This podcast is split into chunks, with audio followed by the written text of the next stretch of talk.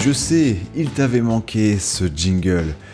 Écoute, comment tu vas? Ça fait 13 mois que je n'ai pas pris le mic, et je ne parle pas de Michael, je parle du micro sur ce podcast de cadre à nomade.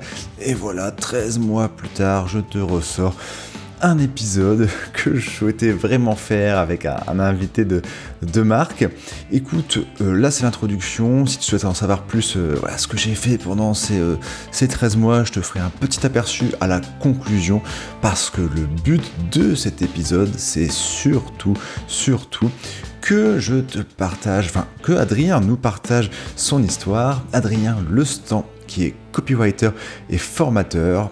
Alors une petite intro pour que tu saches qui il est, avec des dates, j'aime les dates.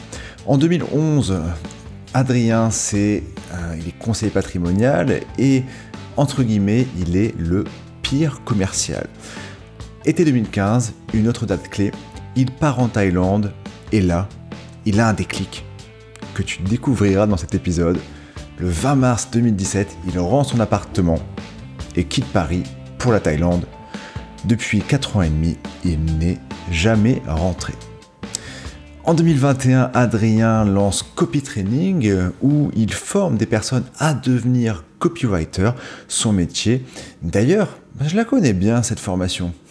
Bah, je l'ai suivie. Et grâce à Adrien, euh, je t'expliquerai un peu le, parcours, bah, je suis devenu euh, copywriter et je suis heureux de te partager que j'ai trouvé mes premiers clients ce mois-ci. Alors, copie, copie quoi? Copywriter Qu'est-ce que c'est que ça? Est-ce que c'est le mec qui fait des photocopies? Non, pas du tout. Tu vas découvrir ça dans la suite de l'épisode. Au programme de cet épisode, une première partie voyage-voyage, car depuis 4 ans et demi, comme je te le disais, Adrien n'est jamais rentré. Le métier de copywriter expliqué simplement pourquoi 80% des copywriters échouent, comment influencer son conjoint pour qu'il fasse la vaisselle ultra important. Tu découvriras également un résultat financier avant un prêt improbable pour vraiment voir la puissance d'un bon copywriting.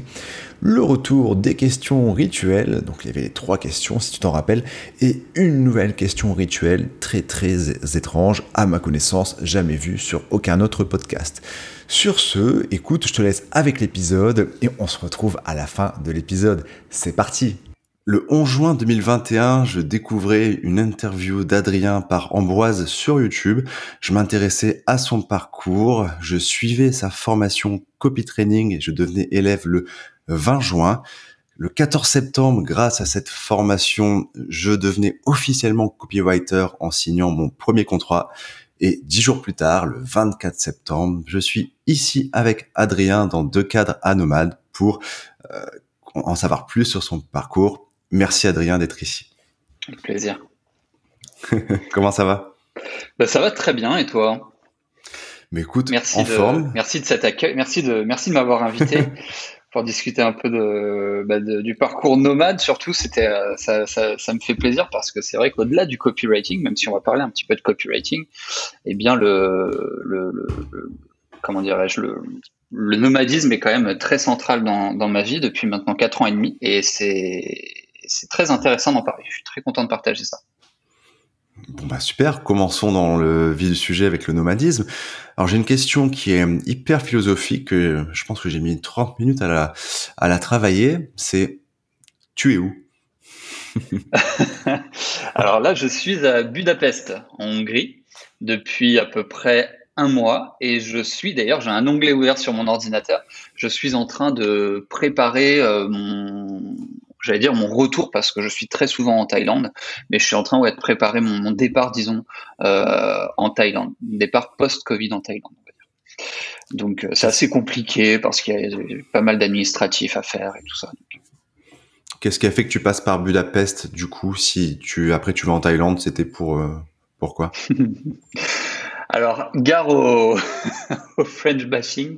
Euh, non, bah, c'était euh, non, non, c'était pour découvrir un petit peu d'autres horizons, euh, pour pour pour pour tester un petit peu l'Europe de l'Est parce que sur au cours de ces quatre ans quatre ans et demi de voyage j'ai fait bah, j'ai fait l'Amérique donc les États-Unis le Canada enfin une toute petite partie du Canada puisque j'ai fait le Québec et puis pas mal l'Asie du Sud-Est.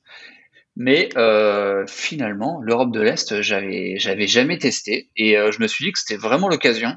Écoute, c'est, enfin, je l'avais testé, mais juste en vacances, si tu veux. Mais tu sais, c'est c'est vraiment euh, des ambiances qui n'ont rien à voir. Le, les, les, les, lieux de vacances et les lieux de, de vie entre guillemets, parce qu'en fait, on vit sur place quand on est nomade. On vit, on travaille, on fréquente des gens. Enfin, euh, j'avais jamais testé cette vie en Europe de l'Est et je suis, euh, bah, c'est une belle surprise. Je suis vraiment très content. Le seul, petit détail par rapport à la Hongrie, c'est que la langue n'a rien à voir avec euh, les langues latines.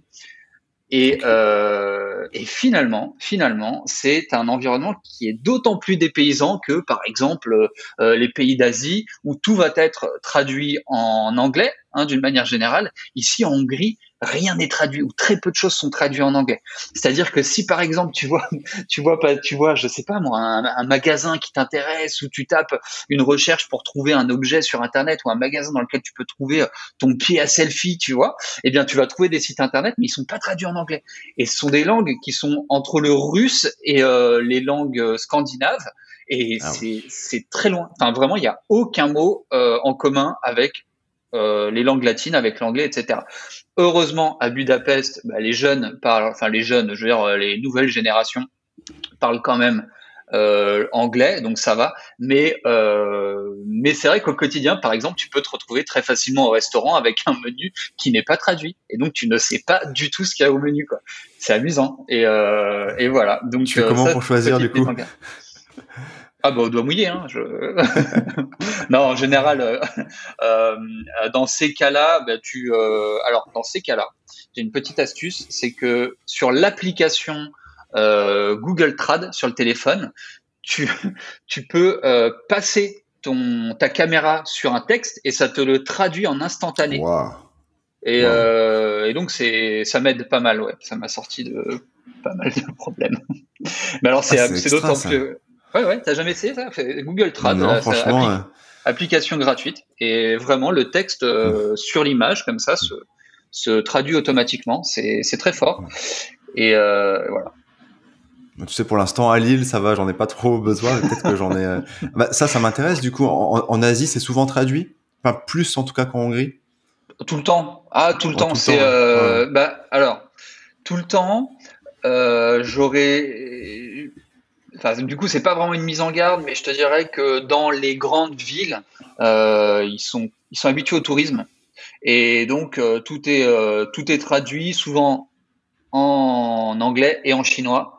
Et donc du coup en Asie, je parle pays autre que la Chine évidemment, mais par exemple si tu es en Thaïlande, bah, tu vas avoir le, le sanskrit, donc thaïlandais, la traduction anglaise, la traduction en chinois. Euh, parce qu'ils sont habitués au tourisme. Après, quand tu bon et après l'anglais, l'anglais pour parler anglais, euh, t'as vraiment pas besoin d'un anglais euh, surdéveloppé. Pour te donner un petit exemple, ma mère hein, qui euh, ne, qui était venue en vacances me voir en, en Thaïlande, qui honnêtement euh, ne parle pas anglais quoi, c'est parfaitement débrouillée avec les quelques mots qu'elle connaissait, simplement parce mmh. que elle a des notions, elle connaît les mots clés quoi, tu vois. Euh, voilà. Et ça s'est très bien passé comme ça. L'échange est absolument euh, concevable avec euh, les mots clés en, en, en, Thaïlande, et, enfin en Asie du Sud-Est d'une manière générale. Aucun souci. voilà. Ok.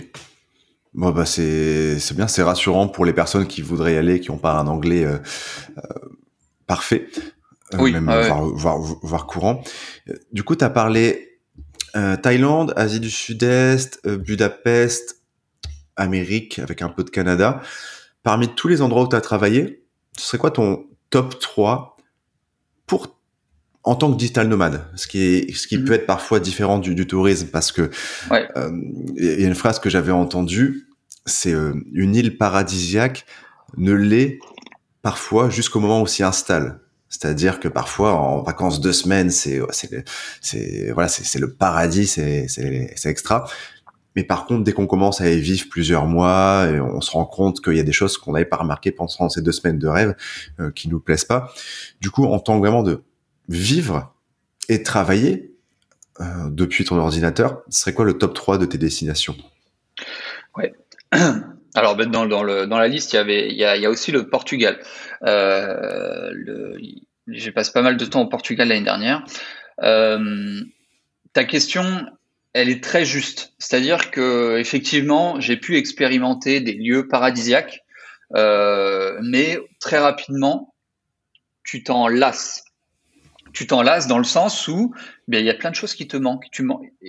Et, pour passer rapidement à la conclusion, je te dirais que ce qui est nécessaire, ce qui est indispensable quand on est nomade, quand on voyage, en, qu'on travaille en voyageant, c'est l'équilibre en fait. C'est tout simplement l'équilibre. On a besoin d'endroits pour bosser, d'accord? Parce que euh, il faut qu'on bosse. Donc, on a besoin d'endroits dédiés au travail. On a besoin d'endroits dédiés à la détente. On a besoin d'endroits euh, dédiés aux, aspects euh, sociaux, hein, pour rencontrer des gens, pour voir des gens. On a besoin de restaurants. On a besoin de tout ça. Donc, on a besoin de cet équilibre. Donc, le meilleur endroit, c'est l'endroit où tu vas trouver toutes ces petites choses qui te conviennent le mieux. Personnellement, je suis très attaché euh, au sujet, enfin, je suis très attaché à la nature. J'ai besoin de nature. J'ai besoin de me ressourcer. J'ai besoin de, de calme. J'ai besoin de silence. J'ai besoin de pouvoir euh, aller dans un grand parc pour me ressourcer euh, ou dans une forêt à la campagne. J'ai besoin de ça.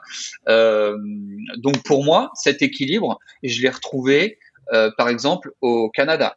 Euh, le Canada, c'est les grands espaces. C'est, tu vois, c'est tout est décuplé. C'est-à-dire que tu sors dans la rue, une, une ruelle au Canada, elle fait quatre fois la, taille d'une ruelle française. Euh, une voiture au Canada, il y a des, des, voitures, je fais 1m89, où euh, j'arrive à la taille du capot, quoi, tu vois. C'est tout est tout est absolument décuplé. Les logements sont grands, les parcs sont gigantesques. Il y a un parc qui s'appelle le parc du Mont-Royal au milieu de Montréal, qui est un, un, environnement sauvage où les gens vont skier et c'est en plein centre de cette grande ville qu'est Montréal. Euh, c'est l'équivalent d'un arrondissement parisien, tu vois.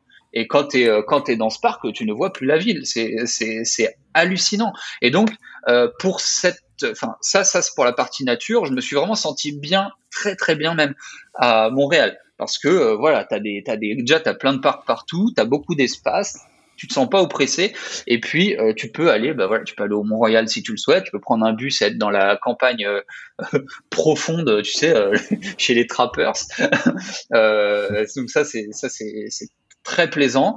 Et euh, l'autre côté pour le boulot, Montréal, c'est une ville qui est absolument adaptée au nomadisme. Ils ont 20 ans d'avance sur la France. Hmm. Euh, c'est hallucinant. C'est quoi, c'est quoi adapté au nomadisme exactement pour les gens qui connaissent pas du coup ce mode de vie? Adapté au nomadisme, ça veut dire que tous les cafés, euh, dès que tu marches, dans, quand tu marches dans la rue, tu passes à côté de plein de vitrines. il y a plein de cafés, il y a plein de cafés partout, plein de cafés sympas, sympas partout, tu sais, que je que j'oppose au, au, PMU. Euh, donc plein de cafés vraiment sympas partout. Et dans la vitrine, eh bien, tu as toujours quatre ou cinq personnes en train de travailler sur leur ordinateur et qui sont, et ça c'est très important, qui sont parfaitement acceptés. Euh, qu'est-ce que ça veut dire parfaitement accepté Ça veut dire qu'il y a une option dans le menu où tu peux prendre le café à volonté. C'est-à-dire que tu vas payer euh, quelque chose comme 5 euh, dollars euh, 5 dollars canadiens qui doit correspondre à 3 euros. Et puis, ben voilà, euh, tout le temps où tu es dans le café, tu peux rester toute la journée, toute la matinée, tout le temps que tu veux. Eh bien, tu as tout le temps voilà, quelqu'un qui passe et qui te, qui te remplit, qui a du café chaud et qui te remplit ton café. Ou bien tu as, as, une cafetière sur le comptoir et tu peux aller remplir ton café. Le, ça part, alors déjà, c'est intéressant euh, financièrement parce que ça t'évite, tu vois, de consommer, consommer, consommer. Euh, voilà. L'autre euh, l'autre aspect beaucoup plus important, c'est que ça envoie un message fort, ça envoie un message qui te dit que tu es le bienvenu. Tu es le bienvenu pour travailler ici, tu peux y rester le temps que tu veux. Alors ça paraît peut-être un détail, mais lorsque tu vas dans un café euh, plus classique, tu vois, ou en tout cas en dehors de, du Québec, ou va, va dans un café à Paris. Je t'invite à aller dans un café à Paris avec ton ordinateur, à prendre un café à rester deux heures, et puis tu lèves les yeux et tu regardes un petit peu euh, comment le serveur, les serveurs ou le patron te regardent. Et tu vas voir que euh, bah, souvent, le, voilà, on, va te dire bon bah voilà, c'est bon maintenant, euh, tu, tu consommes, il faut peut-être reprendre quelque chose. On sent que tu déranges. Après, je le comprends, ils ont leur business, ils ont besoin de faire du chiffre, et, euh, les, mecs qui travaillent dans, des, dans, leur café, c'est, c'est pas leur marché. Donc ça, on le comprend. En tant que copywriter, on le comprend d'autant plus, tu vois, c'est pas leur marché. Donc c'est OK.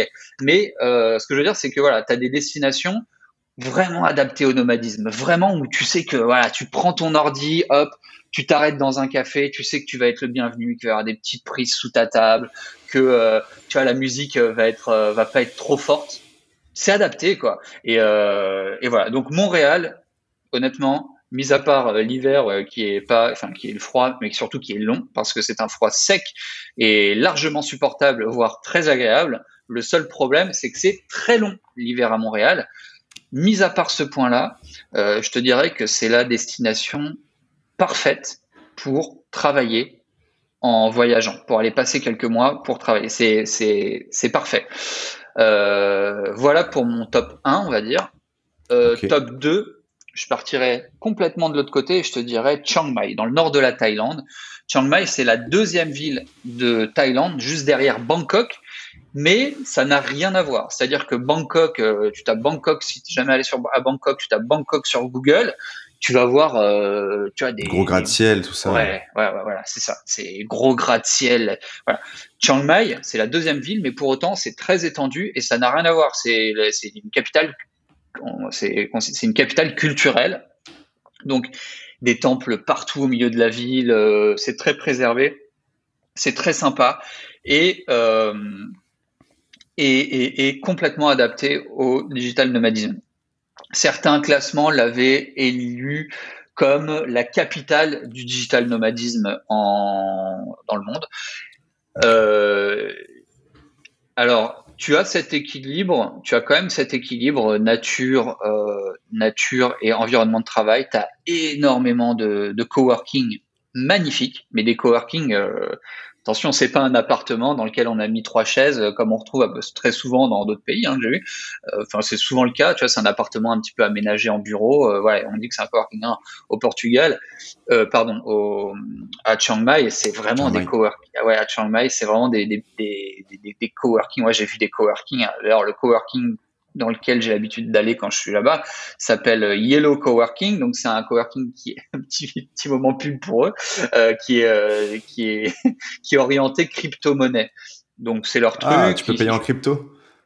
Alors et si tu travailles dans l'environnement crypto, tu as des euh, réduction en plus, tu vois. Et ils font aussi un incubateur pour euh, des boîtes qui euh, sont dans la crypto. Tu as tout le temps, des, tous les jours quasiment, as des conférences sur des sujets crypto, tout ça, c'est bon. Moi, c'est pour autant, tu vois, moi, c'est pas du tout mon, mon domaine, mais j'ai beaucoup aimé l'ambiance dans ce dans ce coworking. Et pour te dire un petit peu comment est ce coworking, tu as, deux étages, tu as un toboggan, c'est un délire, hein, tu as un toboggan qui permet de passer de l'étage du dessus à l'étage du dessous. C'est alors c'est fun, tu vois, on se fait pas là-bas pour faire du toboggan, mais c'est fun. tu as, as, des lieux de détente avec des, des trampolines, euh, donc des toiles tendues, t'as des, euh, c'est ouvert 24 heures sur 24. Moi j'ai vu, t'as des douches, tu vois. Moi j'ai vu des mecs bosser toute la nuit euh, sur les sur les sur les longs canapés, des, des tatamis, tu sais, bosser toute la nuit en équipe sur le tatami et euh, le matin prendre une douche et puis euh, et puis continuer à bosser sans quitter le coworking. Tu vois des, des mecs en mode hustle, tu vois, des des, des, des gros rushs et, et voilà. Elon Musk. Des Elon Musk, ouais. Qui, des mecs qui dorment 4 heures par nuit et dès qu'ils se réveillent, c'est tac, tac, tac, c'est parti. Ouais, ouais bah voilà, c'est ça. Tu vois, les mecs qui ont un rush, euh, qui s'arrêtent pas là, bah voilà, ça c'est complètement possible. Euh, et surtout, et dernier point, après je, je lâche le micro euh, parce que tu vois, ça peut partir vite quand je prends la parole. Euh, dernier point intéressant à Chiang Mai, c'est l'émulation. Pardon, l'émulation. Tu as un environnement entrepreneurial qui est très avancé. D'accord? Très avancé, c'est-à-dire pourquoi, euh, pourquoi particulièrement avancé à Chiang Mai par rapport à Bali, par exemple Je pose souvent Chiang Mai et Bali. Eh bien, parce que Bali, tu as, la, tu as le côté euh, plage qui est très attirant, attrayant, attirant. Lorsque les entrepreneurs choisissent Bali, euh, ils pensent à leur lifestyle, donc euh, la plage, le surf, et ils se disent en plus c'est bien, il y aura des coworking, je pourrais bosser. Ouais. D'accord? Lorsque des entrepreneurs choisissent Chiang Mai, ils sont au niveau au-dessus, ou en tout cas, ils sont d'autant plus obsédés par leur business. Ils se ils pensent pas à la plage. Ils se disent, il y a des coworking. Hmm. Il y a des communautés, bah, il y a des coworking. Moi, je plaide coupable. Hein. première première destination de Chiang Mai, ça m'attire beaucoup. J'ai vu beaucoup de vidéos, euh, mais euh, après, étant je suis déjà allé trois semaines à Bali. Je me disais que Bali, en première situation, en première destination, ça allait, ça allait plus dans ma zone de confort pour après aller dans des environnements comme euh, comme Chiang Mai. Mais, mais je, je, suis, je, conçois, je, conçois, totalement. Ouais. Mais non, mais alors attention, je pense que je pense que Bali est un, c'est un peu la Mecque, hein, Bali. Faut se dire la ah vérité. C'est quand euh, quand tu te lances comme nomade, faut passer par Bali. Moi, j'ai avec Ella. T'en reviens. ouais. Euh, enfin, t'en reviens il, y a, il, y a, il y a six mois, quoi. Ouais. Euh, ouais. Je sais plus. Je suis très mauvais avec ça. Je crois que je suis revenu vers le mois de juillet, non? Je sais plus. je pense aussi, ouais, aussi. On se connaissait déjà, donc juillet. Trois, mois peut-être. Et ouais, c'est ça. Mais avec Ella, que tu as vu au-dessus de mon épaule, là, pour ceux qui regardent la vidéo, coucou Ella, euh, au tout départ, enfin au tout départ, j'ai plus les dates, j'ai du mal à me repérer dans le temps, mais on avait, ouais, on a, on a, on a pris une maison, on est resté six mois au départ à, à, à Bali pour lancer euh, nos activités, pour démarrer mmh. quoi. Donc je pense que c'est vraiment un passage intéressant, un passage obligé. Et après, quand tu commences à, à ressentir ces, ces frictions, ces, éléments que tu vas, estimer euh, te retenir, bah tu vas, tu vas poser ton focus sur des éléments qui sont plus, plus au-dessus, plus au-dessus, plus au-dessus. Et c'est peut-être là que euh, Chiang Mai devient intéressant. Ok. Ouais, je vois tout à fait le tout à fait le genre. Et bah après je dis Bali, mais euh, en ce moment c'est un peu compliqué au niveau des, des frontières. Euh, bah c'est un sujet sur lequel je vais revenir après. Donc du coup top 1 Montréal, top 2 Chiang Mai et top 3. Et top 3 euh, top 3 top 3 top 3 eh bien, écoute, top 3, Lille, exact. Exactement, Lille. En plus, tout est traduit euh, de... en ch'ti, donc c'est parfait. non, t'as des mots qui sont pas euh, traduits comme euh, Welsh ou, Welsh ou, ou A5, des choses comme ça, c'est pas traduit, quoi. Donc, faut prendre ton application pour, pour traduire. ah bah, c'est pas mal. top 3, Ericeira, petit village de pêcheurs au Portugal. Euh, grosse communauté, grosse communauté entrepreneur euh, freelance euh, à Ericeira, qui est un petit village au nord de Lisbonne. Voilà. Donc au sud de Porto, mais au nord de Lisbonne, proche, très proche de la vague connue de Nazaré, qui est la plus grosse vague du monde. Donc beaucoup de personnes, beaucoup de personnes ah connaissent la, la, vague de Nazaré. Donc à côté de Nazaré, euh, super euh, super village quoi. C'est je pense un des seuls endroits au monde où tu peux vraiment être dans un village, ancien village de pêcheurs et avoir une communauté nomade comme ça. Euh, après derrière tu vas avoir Biarritz etc. Mais tu vois Biarritz c'est déjà plus une ville quoi. cette atmosphère assez unique pour les gens qui, qui aiment le surf. Tu as un micro, ils, ils, appellent, ils disent que c'est un microclimat où tu as des vagues toute l'année. Donc pour les gens qui veulent euh, surfer euh, ailleurs qu'à Bali, par exemple, qui veulent rester en Europe, euh, ouais, Ericeira, c'est une destination extraordinaire. Ok. Je connaissais pas, donc, euh, enfin, je connaissais la, la, vague. Elle a un peu tourné sur les réseaux sociaux, donc euh, je pense qu'on parle de la même de la même vague, des images impressionnantes d'ailleurs. Ouais. Ouais, ça c'est ça c'est fou. Euh, j'ai envie que tu me en janvier, je vais revivre un moment, je pense que j'ai vécu en 2013. Pour te remettre dans le contexte, en 2013, c'est la première fois où je partais. Alors à l'époque, c'était seul, sept mois euh, en semestre à l'étranger à New York et je me rappellerai toujours donc voilà j'avais euh, j'avais 21 ans j'étais jamais parti loin de chez moi seul et je me rappellerai toujours au moment où on m'a déposé à l'aéroport et au moment où tu passes tu sais le premier euh, checkpoint et tu dis enfin checkpoint voilà on m'a compris et tu dis au revoir à très à très proche comme ça tu dis waouh ça y est, t'es au tout début d'une expérience, t'es seul, t'es parti au bout du monde, tu connais pas. Ouais, c'était un moment que je m'en souviens, je m'en souviens toute ma vie. Et bah, euh, début janvier, je pense qu'entre le 3 et le 5 janvier, alors cette fois ce sera avec euh, avec Raphaël. Ouais. Euh, je vais revivre la même expérience. Alors Bali, ça va peut-être être compliqué, donc ce sera peut-être Koh Samui. Enfin, mais ce sera un peu le même esprit que quand je suis parti à New York. Est-ce que tu peux, euh, est-ce que tu te rappelles la première fois où tu as vraiment pris l'avion pour aller dans un pays, mais où tu savais que tu allais travailler? Euh, C'était comment?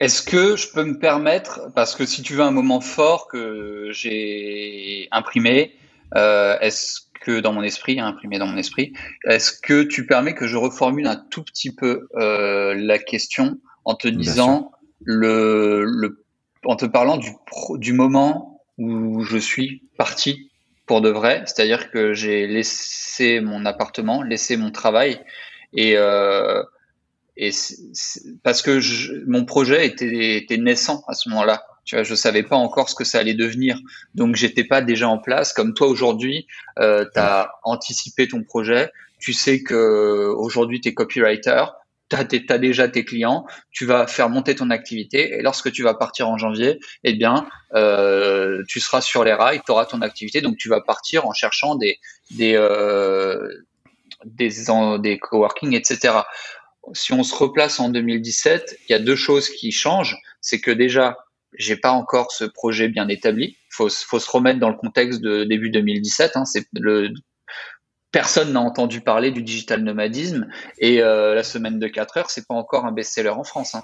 Donc, euh, tu vois, euh, on est vraiment au, démarrage du truc, du mouvement en France, même s'il est déjà largement développé aux États-Unis. Et, et deuxième élément, deuxième élément, ben c'est pareil. Les, co les sont pas non plus. Il n'y a pas des coworking à tous les coins de rue euh, partout dans le monde.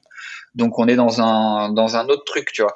Mon état d'esprit à ce moment-là, c'est ok, je je me barre, je m'en vais et je vais voir ce qu'il y a ailleurs.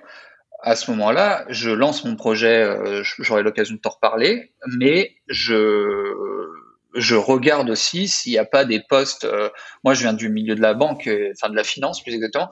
Je regarde s'il n'y a pas des postes pour moi à Singapour, euh, à Bangkok, etc. Tu vois, je suis pas encore fixé sur un truc d'entrepreneur à ce moment-là. Je veux juste partir en fait, juste voyager. Voilà. pourquoi Pourquoi tu veux juste partir Déjà, on peut en revenir juste un peu avant. Qu'est-ce qui fait que même si t'as pas encore de plan, on va dire ancré dans le gravé dans le marbre comme moi, enfin actuellement, Qu'est-ce qui fait que tu as ce déclic quand même, cette volonté de rechercher à Singapour des postes? Je pense que c'est euh, alors. Ben, je vais te parler de, je peux te parler peut-être du, de ce de ce déclic en fait que, que j'ai eu pour pour l'Asie, l'Asie du Sud-Est. Euh, je peux te raconter ça rapidement. Euh, il faut savoir que, alors moi en 2015, j'ai une amie qui me, l'été 2015, qui me dit, en 2015, j'étais célibataire, Bon, et j'ai une amie euh, de longue date qui me dit Adrien, euh, tu fais quoi cet été? T'as quoi de prévu? Ça te dit Enfin, tu, on était déjà dans l'été, au mois de juin, en juillet. Elle me dit Tu fais quoi au mois d'août? Ça te dirait qu'on aille en Thaïlande? Je lui ai dit Bah écoute, euh, j'ai des, des vacances à poser, j'ai rien de prévu, je suis célibataire, allons-y, ouais, ok. Mais ça m'attirait vraiment pas plus que ça, si tu veux, la Thaïlande. La Thaïlande, pour moi, ça résonnait, bon, bah, avec les clichés qu'on connaît, quoi. Et euh, mais bon, je me suis laissé tenter. Le premier jour, je sors de l'aéroport, je prends un taxi, j'arrive dans Bangkok, les odeurs, les personnes autour de moi, le monde, le machin, je me dis, c'est pas possible, j'ai réservé, mon billet retour est dans un mois, je sais même pas comment je vais tenir deux jours. J'ai une espèce de révulsion totale cette, pour cette ville, je déteste, je suis là, j'ai peur. honnêtement, je suis, je suis terrifié. Je me dis comment je vais faire les odeurs, les machins? Je me dis oh euh, 20, et puis euh, donc j'arrive à l'hôtel. L'hôtel était miteux, enfin un truc. Et puis euh, peut-être trois heures plus tard, j'étais complètement amoureux de cet endroit. J'étais amoureux de la Thaïlande. J'étais trois heures? C'est allé très vite. Ah. C'est-à-dire que les, les, deux premières heures, j'étais en stress total, et trois heures après, ben voilà, j'ai eu le temps de discuter avec des gens. J'ai commencé à aller me balader dans les rues. J'étais complètement euh, claqué parce que j'avais tout le décalage horaire plus l'avion. Je suis allé avec ma, mon ami donc euh, me balader, euh, me balader dans les rues de Bangkok. J'ai pris mon premier tuk-tuk, j'ai demandé des renseignements, mais c'est même pas, j'ai pas demandé des renseignements, il y a des gens qui sont venus nous voir pour nous dire, vous êtes perdus, est-ce que, en baragouinant quelques mmh. petits mots comme ça, pour essayer de nous aider. Et, euh, et, ma vision a été euh, complètement, tu sais, c'est ce, tu, je parle souvent dans, dans copy training, je parle souvent de grand écart émotionnel. Euh, et bien c'est exactement ce qui s'est passé. Je suis passé du tout au tout, où je me, je suis passé de, c'est quoi ce, ce truc, c'est quoi cet enfer, à c'est quoi ce paradis. Et, euh, et voilà. Et donc là, j'ai complètement accroché. Je me suis dit, waouh, je, je sais pas comment je vais faire pour repartir. Tu vois, je suis passé de je sais pas comment je vais faire pour rester à je sais pas comment je vais faire pour repartir. Donc là, l'expérience a été extraordinaire et je sais que j'ai parlé avec beaucoup de personnes qui sont passées par la Thaïlande et qui ont, qui ont eu cette espèce de, de révélation aussi. Euh, donc voilà, donc expérience extraordinaire. Ça a été euh, presque un mois, trois semaines et demie euh, de bonheur absolu. Euh, retour en France, retour à la réalité. Et euh, là, je me dis bon, euh, Paris, c'est plus pour moi. Mais si tu veux, j'envisage pas de partir en Asie à ce moment-là. Je sais même pas que c'est possible, si tu veux. Je sais même pas que c'est possible. Hein. Pour moi, c'est impossible. J'ai fait mes études en France, des études de finance. Donc, autant dire que la finance est très liée au juridique. Euh, donc lié au droit français. Donc euh, pour moi, j'ai aucune chance. Tu sais, la gestion de patrimoine, c'est de la fiscalité du droit fiscal, donc fiscalité appliquée, bah, fiscalité française. Donc dans mon esprit, j'ai aucune compétence qui puisse me permettre d'aller euh, m'expatrier à l'étranger. Bon, je me dis que j'y pense, j'y pense pas vraiment à ce moment-là. Donc je reviens et là je me dis par contre il faut que je change d'environnement. Donc je je vois avec ma direction et a priori il y a un poste qui se libère à une création de poste, je sais plus exactement, à Bordeaux et je me dis top, je vais changer d'environnement. Donc euh, je euh, m'organise, je me dis tiens ça serait peut-être pas mal de partir à à Bordeaux. Euh, c'est ok. Sauf que au dernier moment, ça se fait pas. Je devais partir en mars, je crois, autour de mars, j'ai plus les dates exactes, mais grosso modo, en mars 2016, j'apprends que ça va pas se faire. Et pour moi, c'est une énorme déception. Je m'étais ancré dans mon esprit que j'allais partir. Et en fait, ça se fait pas. Donc, ma seule, ma seule solution, si je veux quitter Paris à ce moment-là, c'est soit je démissionne et je vais chercher autre chose ailleurs, euh, bah en fait non, c'est la seule solution quoi. Si je veux partir, c'est je démissionne. soit je reste là, euh, je reste à Paris et je reste dans mon poste, soit je démissionne et, euh, je fais ce que ce que ce que j'ai euh, ce que ce que je veux quoi simplement. Donc je décide de démissionner, mais pas tout de suite. À ce moment-là, donc je suis en couple avec Ella, donc on s'est mis en, couple entre temps, et on se dit ok, essayons de nous expatrier, essayons de partir à l'étranger, tentons quelque chose. On ne sait pas encore quoi, mais tentons quelque chose.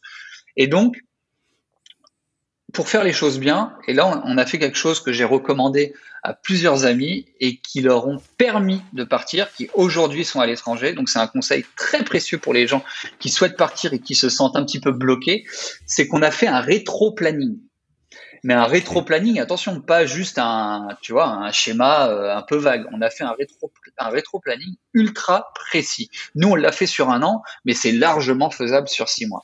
L'idée, c'est quoi?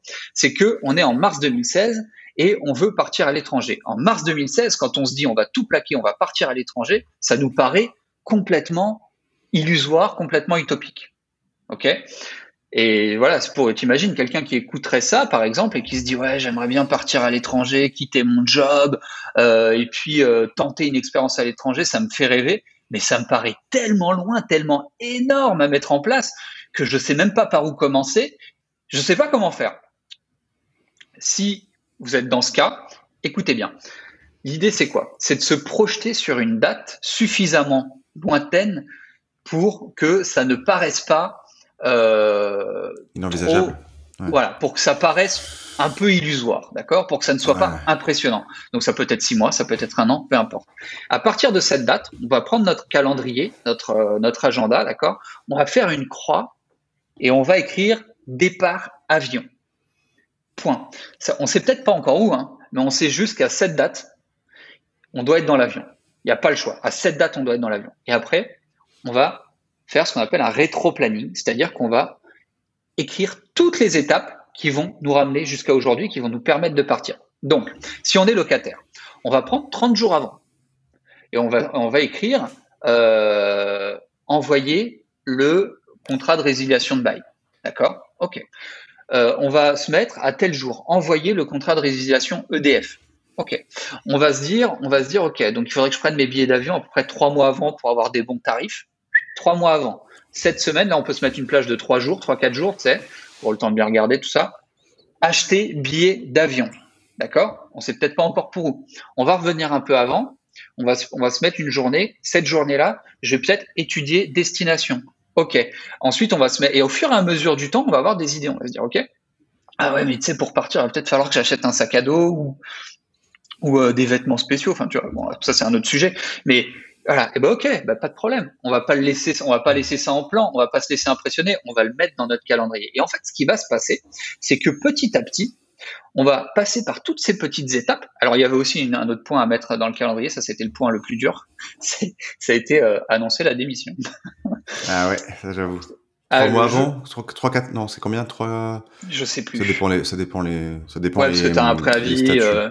ouais, c'est ça. Trois ou quatre mois ou parfois même moins. Je sais je, je, honnêtement, je me souviens plus. Tu sais, ça fait presque cinq ans du coup. Et euh, mais euh, le ça, ouais, ça, je t'avouerai que bah, le matin, tu, voilà, c'est aujourd'hui. Il y a la croix dans le calendrier, donc faut, faut jouer le jeu, il hein, faut le faire. Et tu sais que voilà, tu vas un peu à l'abattoir, quoi. tu vois, le matin, ah, tu vas.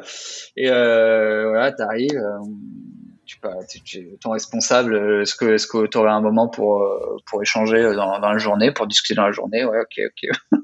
et voilà, t'annonces la chose, c'est c'est assez euh, c'est assez chaud. Et puis après, bon bah, c'est une fois que c'est fait, c'est fait. Et si t'as si t'as des responsables qui sont pas trop, euh, qui sont qui sont souvent les responsables comprennent une situation si tu l'amènes correctement en disant bah voilà, moi aujourd'hui je, je, me trouve je me trouve plus à ma place, euh, je veux surtout pas prendre qui que ce soit de court. Euh, mais je pense partir. J'ai envie de tenter autre chose euh, et je veux surtout mettre personne dans l'embarras. J'aimerais qu'on mette, qu'on mette en place ensemble un plan qui me permette de partir dans les meilleures conditions pour moi et dans les meilleures conditions pour toi, pour vous. Donc euh, voilà, si je dois former quelqu'un, si je dois euh, aider au recrutement de quelqu'un, il n'y a pas de problème. On peut faire tout ça ensemble, il n'y a pas de problème. Donc bon bref, ça c'est une petite astuce. Ça c'est essentiel pour les personnes, même si un jour vous qui aimeraient avoir une rupture conventionnelle ou même euh, démissionner, avoir une période entre la phase de démission et, la phase où vous partez saine, c'est bah, ça c'est du copywriting, c'est se mettre en, en, empathie avec la personne qui euh, euh bah, qui euh, votre plus un entre guillemets quoi, votre votre responsable. C'est on augmentera ses chances, je pense que tu es d'accord pour euh, si on, on, dit vraiment à la personne voilà, je suis prêt à être là pour former dans les meilleures dispositions, j'ai envie que ça se passe au mieux et vraiment se mettre en empathie, ça va augmenter les chances par exemple derrière d'avoir une une rupture conventionnelle euh, pendant pour avoir le chômage et choses comme ça. Donc euh, même Exactement. démission, donc c'est essentiel. Ouais. Bah, disons que il y a alors pour donner une image très claire parce que mettre en empathie, euh, je comprends que ça puisse paraître un petit peu abstrait à certaines personnes. Ça veut dire quoi mettre en empathie? Bah je sais pas, je comprends pas trop ce qu'il veut dire. Maintenant regarde, oui. l'idée c'est l'idée c'est quoi? C'est que souvent et ça c'est ça c'est une règle absolue de copywriting, de négociation et plus généralement de persuasion. Lorsque on est dans un débat, quelque quel qu'il soit, lorsqu'on essaie de convaincre, le réflexe c'est de s'opposer les uns les autres, d'accord? C'est on se dit qu'on part au combat on veut convaincre l'autre d'obtenir, de te donner quelque chose. Ok? Et donc ça c'est un réflexe naturel, mais en fait ça marche pas. Bien souvent, euh, voilà, si euh, tu as quelqu'un qui est euh, de gauche et quelqu'un qui est de droite, ils veulent se convaincre mutuellement, ils sont au combat et au final ça reste stérile et ni l'un ni l'autre obtient ce qu'il veut. Maintenant, l'idée, se mettre en empathie, ça veut dire quoi? Se mettre en empathie, ça veut dire que on change la perspective et on vient se mettre du même côté que la personne euh, qu'on veut convaincre ou de laquelle on veut obtenir quelque chose, par exemple, d'accord? On va se mettre du même côté, on fait équipe. Et ça, lorsqu'on veut obtenir, par exemple, euh, une, euh, comment t'as dit, une une démission, une, une, même une augmentation de salaire, hein, c'est n'importe quoi en fait. C'est ça. on va se mettre. Si vous voulez que, même si à vous de faire la vaisselle et que vous voulez que c'est votre copine qui la fasse, voilà, c'est toujours toujours le même même esprit. Hein. C'est moi, comme euh, diraient certains, je ne fais pas de politique. je n'entre pas dans ce sujet.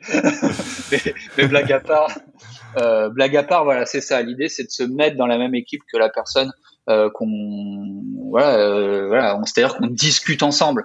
On, on, vient pas lui dire, écoute, euh, écoute, Jean-Pierre, voilà, moi, je veux une rupture conventionnelle et on négocie comme des marchands de tapis. En fait, c'est pas ça. C'est on vient réfléchir avec lui à une, la meilleure solution pour que j'obtienne ce que je veux. Donc plutôt que de lui dire je veux ça, débrouille-toi pour me le donner. Qu'est-ce que tu, enfin, tu vois? Non, on va lui dire, écoute, mm. Jean-Pierre, euh, voilà, moi j'ai ce projet-là, j'ai ça. Maintenant, comment est-ce qu'on peut faire ensemble, toi et moi, pour arriver à cet objectif? Et pour reprendre ton exemple pour faire la vaisselle, bah, ça pourrait être la même chose. C'est euh, euh, voilà, Raphaël.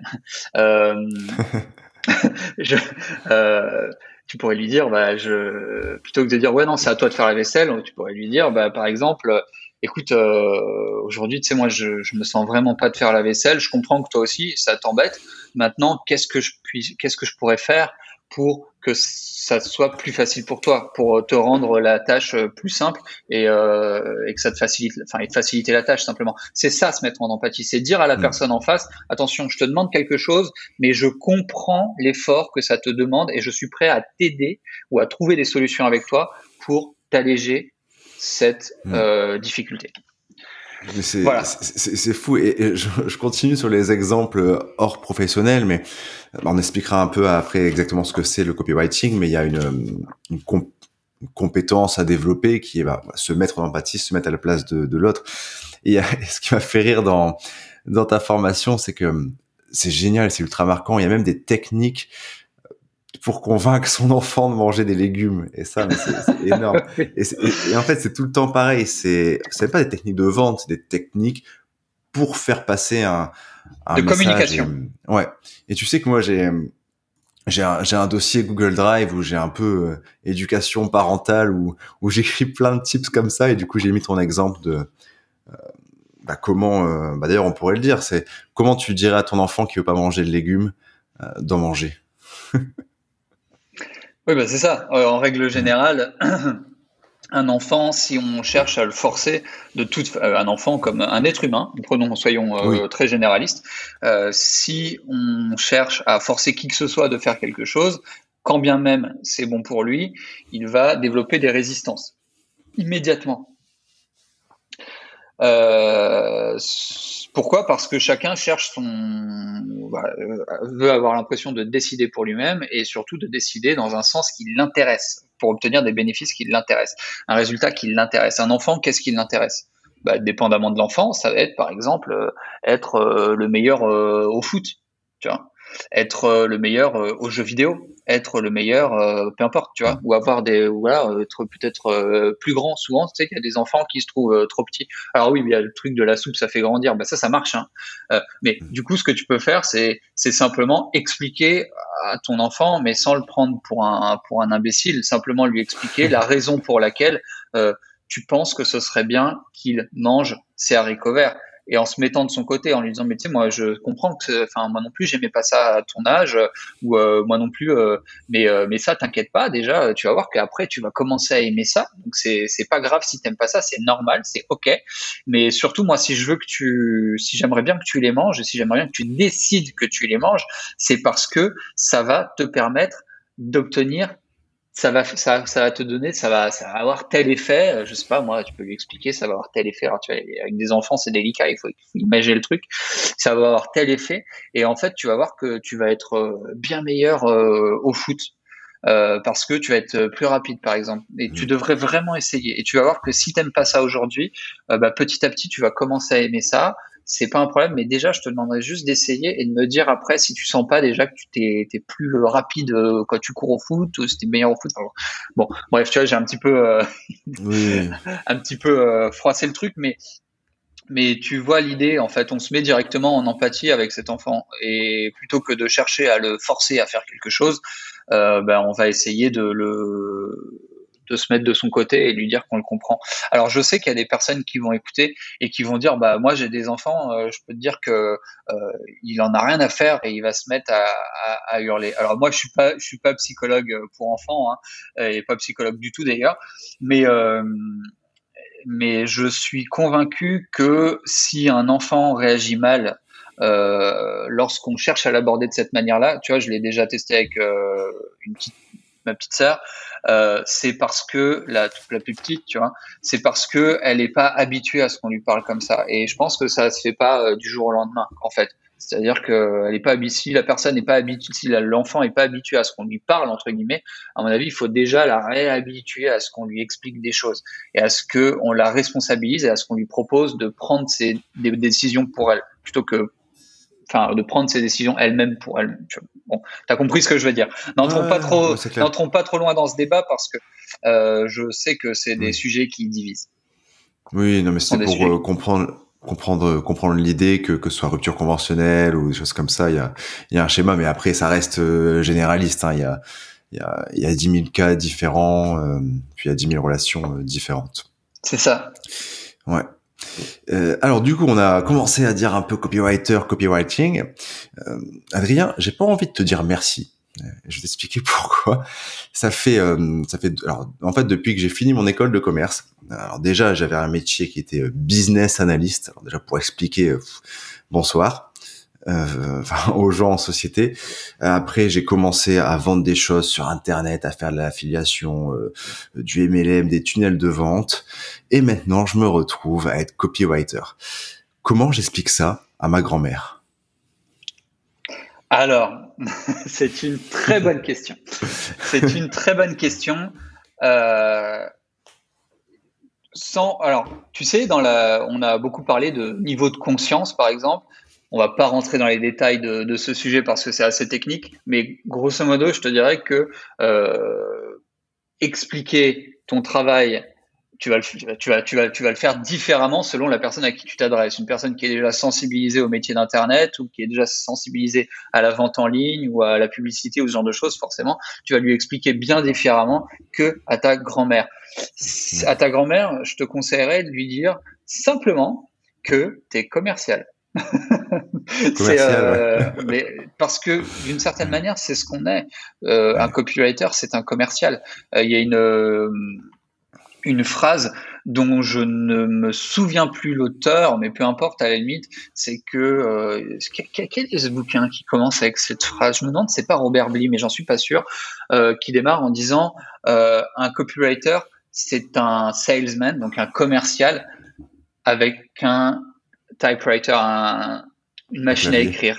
Voilà, une machine à écrire. C'est un voilà, c'est un type, un salesman derrière un type, un, un vendeur derrière un clavier. C'est un commercial derrière un clavier. Voilà, c'est ça.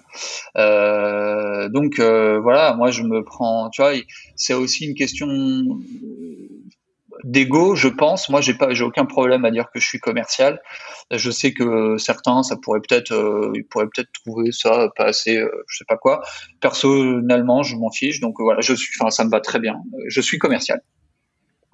D'accord. Et quand la personne demande de creuser, euh, je vais peut-être dire, j'avais entendu dans l'interview avec Ambroise, commercial à l'écrit.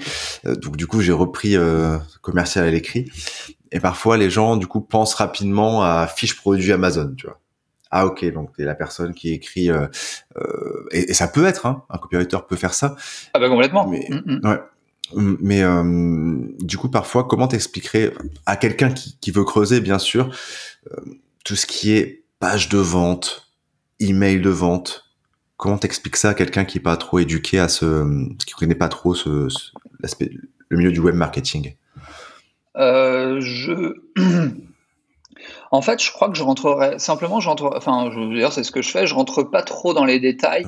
C'est-à-dire que je vais plutôt, euh, ben, en fait, je vais donner cet exemple. Hein. Je vais dire, ben, tu sais, par exemple, quand tu vas sur Amazon, euh, tout le petit descriptif ou, ou la fiche euh, descriptive qui est en dessous, tout ça, ben, en fait, mon travail, c'est c'est de c'est de faire ça, c'est de faire des descriptions de produits et d'expliquer comment fonctionne un produit pour donner envie aux gens de l'acheter. Tout simplement, en fait. Voilà. Très bien. Bah, Derrière, aller trop loin, ça embrouille les gens, l'aide de vente, euh, mail de vente, tout ça. Ouais. Non mais c'est c'est bien, c'est c'est important. Je prends des je prends des notes. Ok.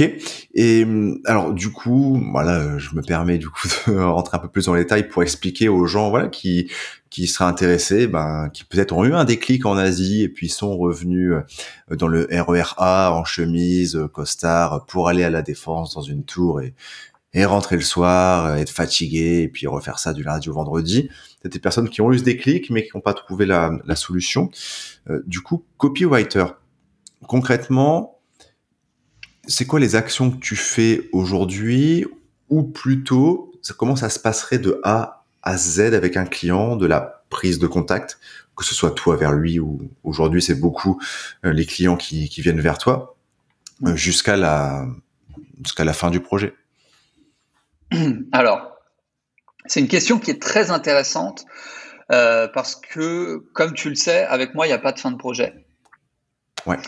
Je pars du principe que aujourd'hui, s'il y a tant de copywriters qui, euh, qui galèrent, disons-le, hein, euh, parce que, bon, on pourra en reparler, mais grosso modo, le métier de copywriter, euh, ça attire beaucoup de personnes qui ont vu de la lumière et qui, qui ont vu potentiellement un moyen de faire beaucoup d'argent, mais qui derrière ne sont pas prêts à fournir les efforts pour, pour arriver à ça, parce que c'est pas magique.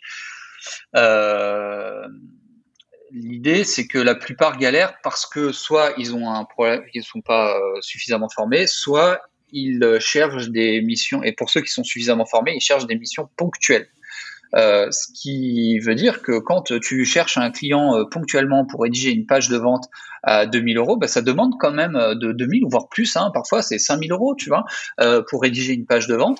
Eh bien, ça demande quand même un certain effort. On trouve pas un client qui est prêt à te payer comme ça tu vois. Ça demande un certain effort.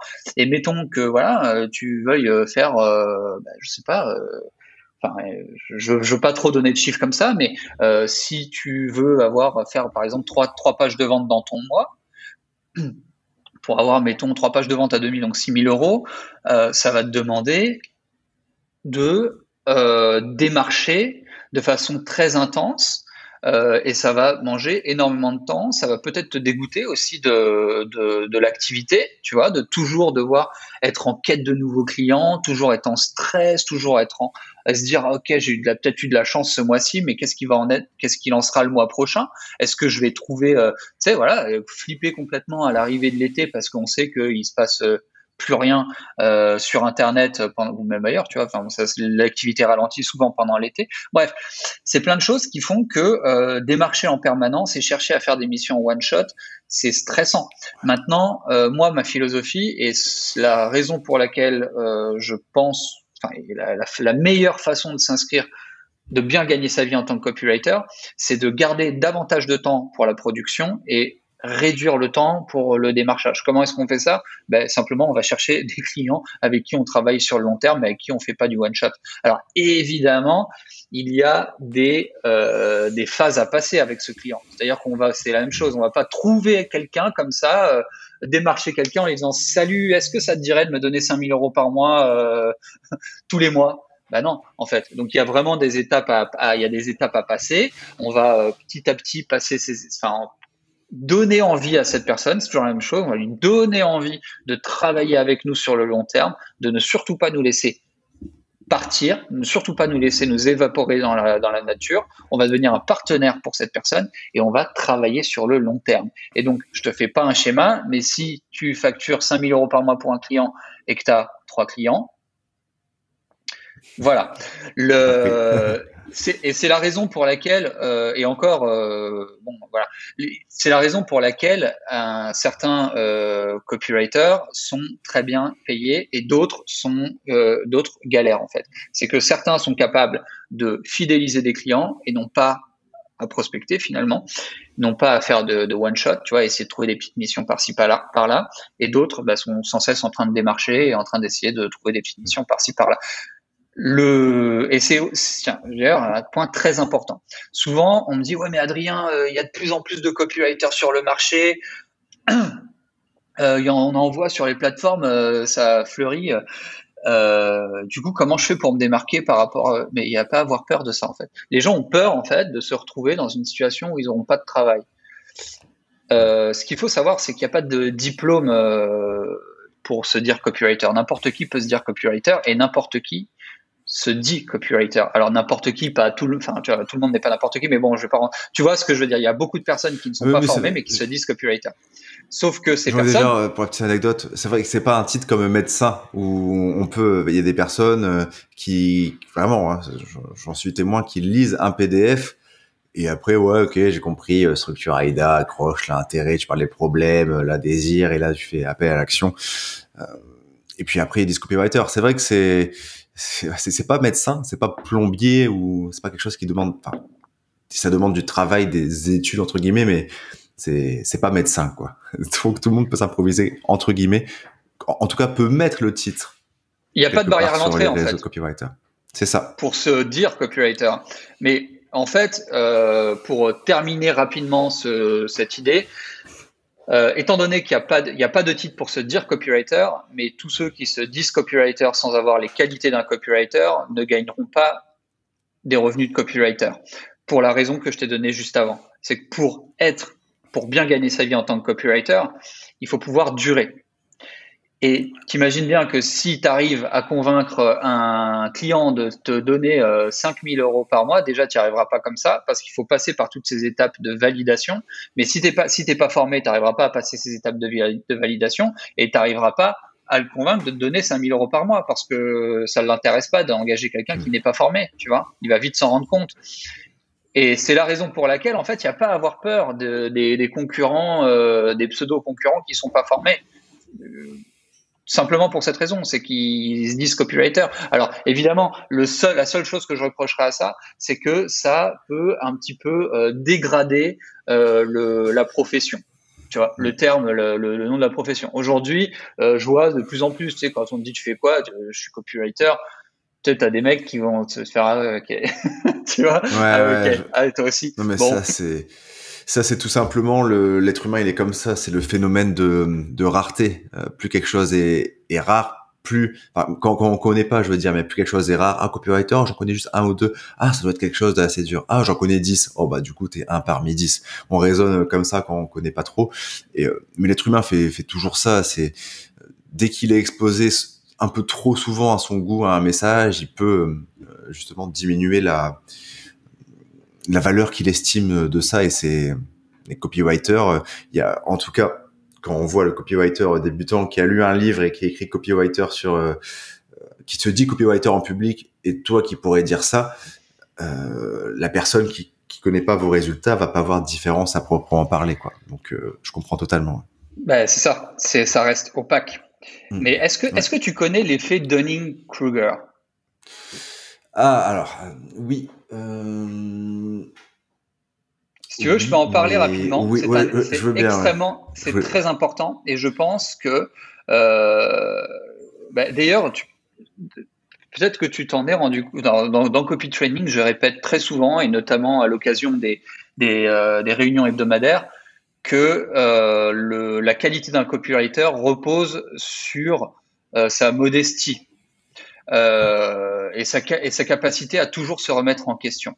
L'effet Dunning-Kruger, c'est quelque chose qui met en péril, je crois, sincèrement, j'hésitais à donner à lâcher le mot, mais je le crois sincèrement, qui met en péril pas mal de personnes qui se lancent. Je vais t'expliquer pourquoi. Lorsqu'on découvre le copywriting, lorsqu'on lit, euh, tu sais, influence et manipulation, euh, lorsqu'on démarre, on a des révélations il y a des choses qu'on découvre, on se dit waouh, c'est passionnant, c'est incroyable. Et là, immédiatement après, on est sous l'effet Dunning-Kruger. L'effet Dunning-Kruger, c'est l'effet qui veut que lorsqu'on découvre quelque chose, on a l'impression d'avoir, de, de, comprendre euh, ce, cette, euh, cette discipline dans son intégralité. D'accord? On a cette impression d'être presque un expert alors qu'on vient de découvrir une discipline. Et euh, le copywriting est très très sujet à cet effet parce que on découvre rapidement des mécanismes qui nous font, qui nous donnent un effet, qui, voilà, qui nous donnent un effet assez waouh. Et euh, du coup, très rapidement, on connaît cinq principes, on se dit waouh, putain, j'en connais vraiment plus que tout le monde et tout ça. Mmh. Et donc, euh, j'ai cette qualité, je sors du lot. Donc, je, voilà. En réalité, lorsqu'on continue d'avancer, et, et c'est vraiment ce que je recherche dans, dans copy training, c'est vous avez cet effet, cette révélation, waouh, je maîtrise le truc. Et derrière, mon objectif, c'est de vous faire plonger en fait, pour vous ramener à la réalité et vous dire, ah ok, en fait, je, en fait, je suis à 5% de ce que je dois connaître euh, du copywriting et il va y avoir du taf. Parce que, euh, et là où je disais tout à l'heure que euh, ça met en péril pas mal de monde, cet effet Dunning-Kruger, c'est que bien souvent, les gens ont cet effet, se, se disent OK, je suis prêt, se lancent, se ramassent, grillent leur réputation vis-à-vis des clients qui parlent entre eux en plus, et derrière, c'est fini pour eux. Va chercher autre chose, tu vois. D'accord? Parce qu'ils ont la réputation d'être naze et de ne pas avoir euh, apporté de résultats à, la à leurs clients. D'accord? Maintenant, euh, si j'ai un conseil à donner à tous les gens qui veulent se former et se lancer comme copywriter pour pas se griller, griller leur réputation, c'est passer l'effet Dunning-Kruger en étant conscient qu'ils vont être sujets à ça, se dire à un moment waouh, je suis trop fort, le passer, continuer à se former, travailler jusqu'à jusqu'à jusqu'au moment où ils vont se rendre compte qu'en fait ils sont démarrage de quelque chose. À partir du moment où tu commences à voir que c'est très, c'est une discipline qui est extrêmement euh, vaste, extrêmement dense, extrêmement complexe, alors là c'est ok. Tu vas, euh, tu vas, tu vas commencer à faire preuve de beaucoup de modestie.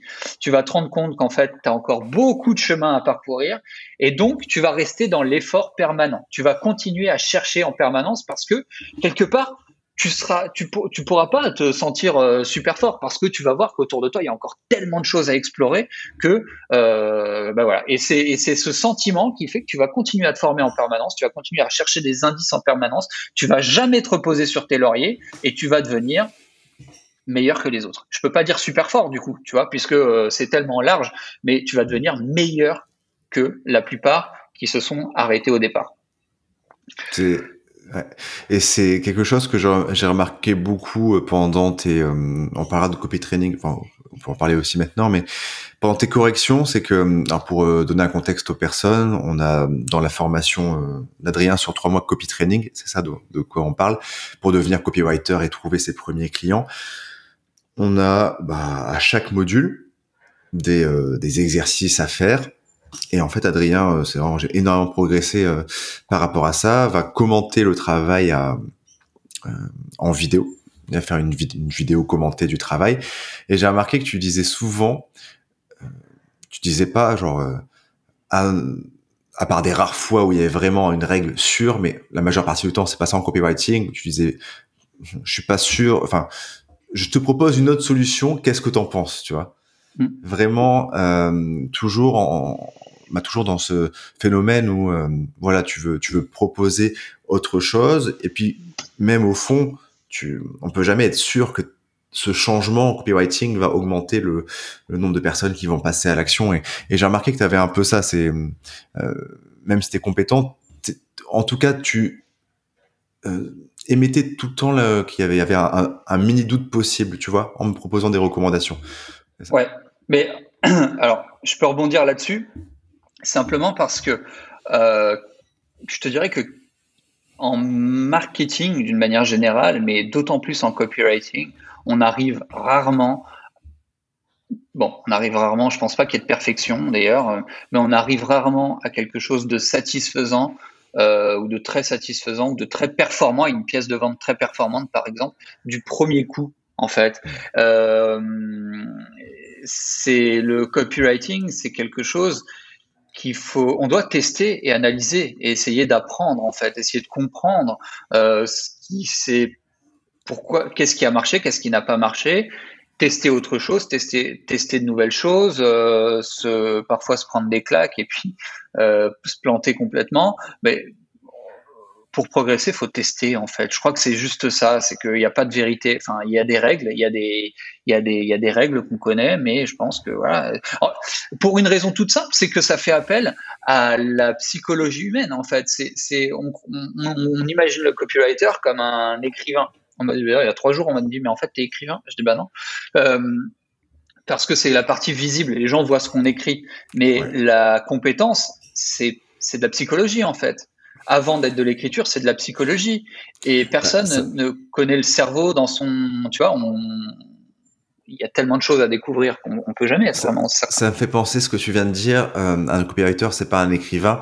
Hier, j'ai été faire un petit tour sur ton LinkedIn et j'ai vu que tu avais commenté un post il y a un mois qui disait euh, un bon copywriter ou un copywriter ou un bon copywriter et écrivain et un excellent copywriter et il y avait écrivain, euh, je sais plus, essaye le produit, analyse, discute avec son marché, euh, comprend les règles de la psychologie et blabla, enfin et plein d'autres choses quoi. Et c'est exactement ce que tu viens de dire. C'est pas écrivain, c'est c'est un peu la métaphore qu'on voit un peu partout sur les réseaux sociaux, mais qui est vrai. C'est l'écriture à la fin, la page de vente, c'est la face la face visible euh, de l'iceberg, mais mais d'ailleurs, quand, quand j'ai suivi la formation, là où ça m'a demandé énormément d'énergie, c'était tout le travail de recherche.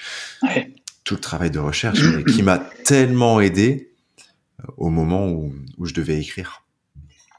Bah, bien sûr, mais mm. d'ailleurs, je crois que je l'ai souvent répété pour, pour, bah, pour garder le niveau d'énergie suffisamment haut et pour pas que. Voilà, c'est que c'est vraiment ça enfin, c'est vraiment ça. C'est une des choses qui fait, euh, qui font vraiment la différence avec les autres, euh, avec les, les autres copywriters. C'est que si tu si tu prends le temps de faire ça, si tu consacres de l'énergie à faire ça, eh bien, tu vas faire la différence. C'est mathématique. Ouais. Meilleure connaissance du marché, meilleure connaissance du client égale euh, meilleure compréhension et, euh, et par définition meilleure capacité à vendre. C'est mathématique. C'est une loi de la nature pour la private joke. euh, petite technique là pour augmenter l'attention dans mes questions, on va utiliser le biais de négativité. Le biais de négativité pour euh, si vous n'écoutez, vous connaissez pas, c'est on sera toujours plus intéressé par euh, euh, comment dire un article de journal l'avion l'avion Paris Barcelone s'est craché que l'avion Paris Barcelone est arrivé à l'heure. Donc du coup, je voulais augmenter l'attention avec un petit biais négativité. C'était quoi ton plus gros échec? Échec euh, en tant que copywriter dans ton activité freelance hmm.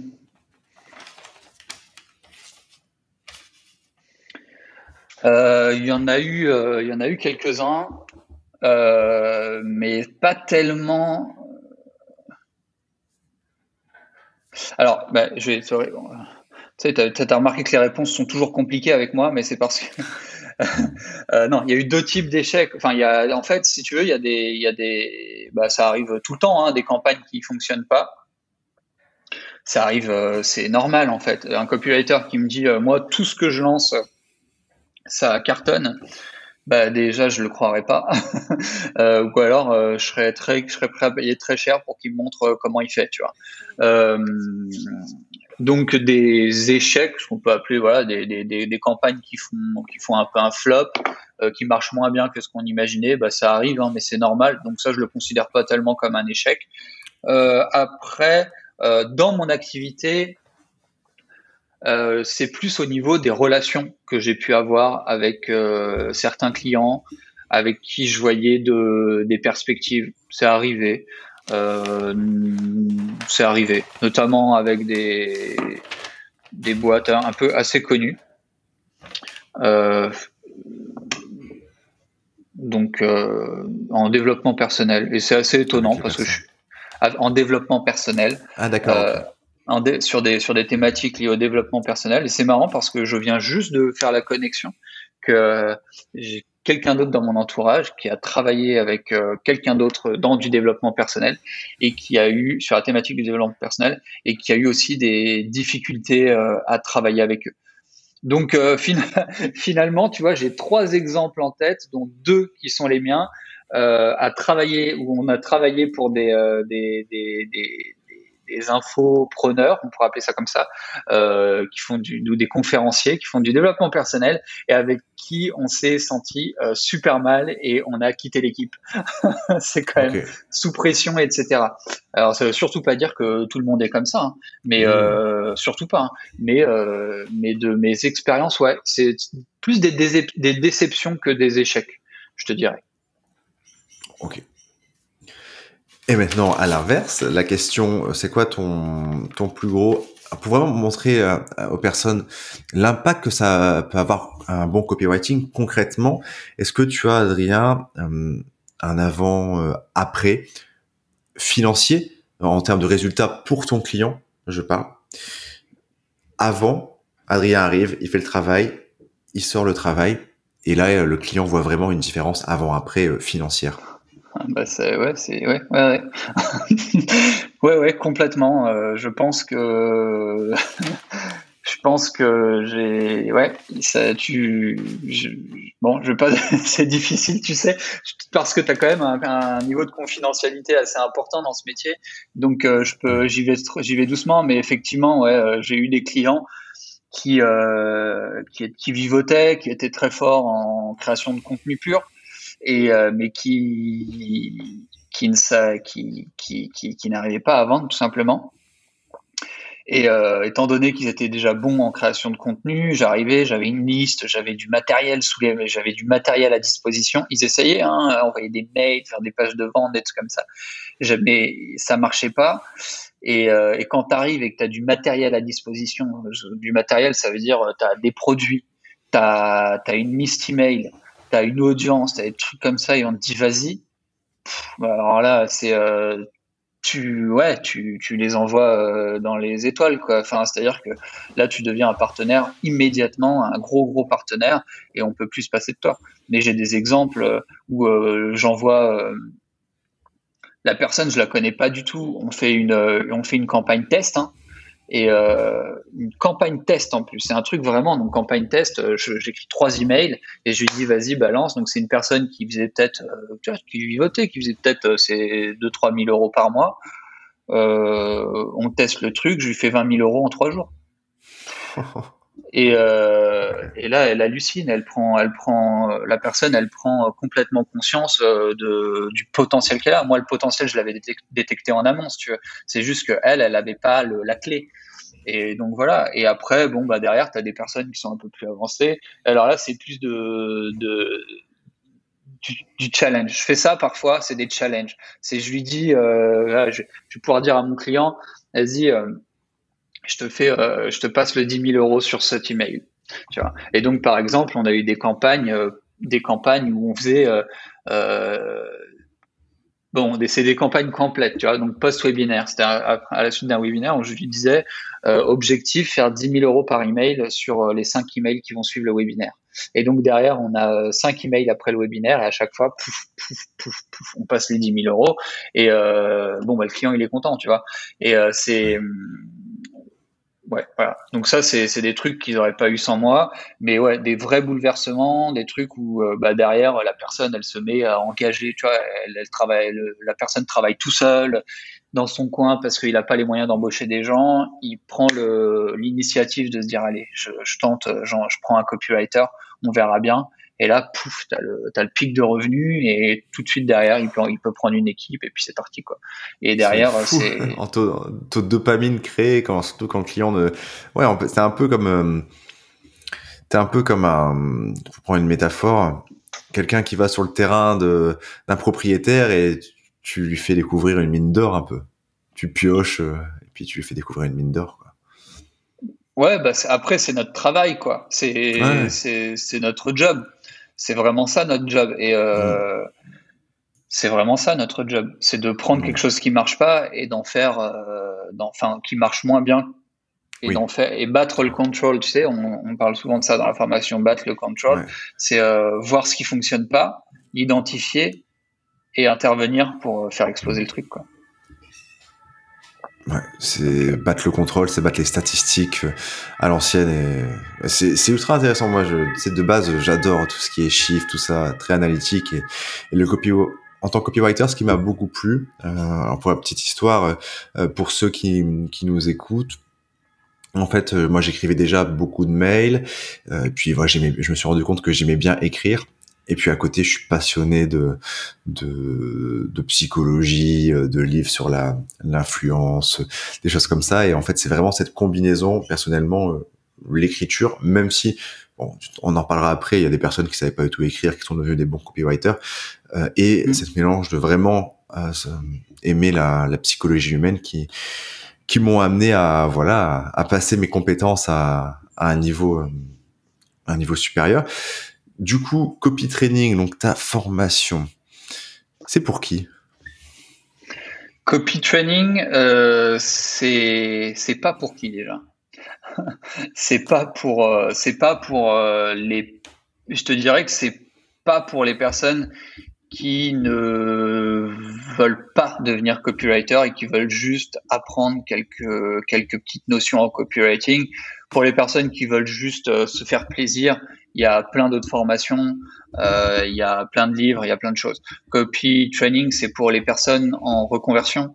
Euh, souvent, les personnes donc euh, qui, veulent qui veulent s'investir, qui veulent créer une carrière, qui veulent développer une compétence, qui veulent en faire leur métier.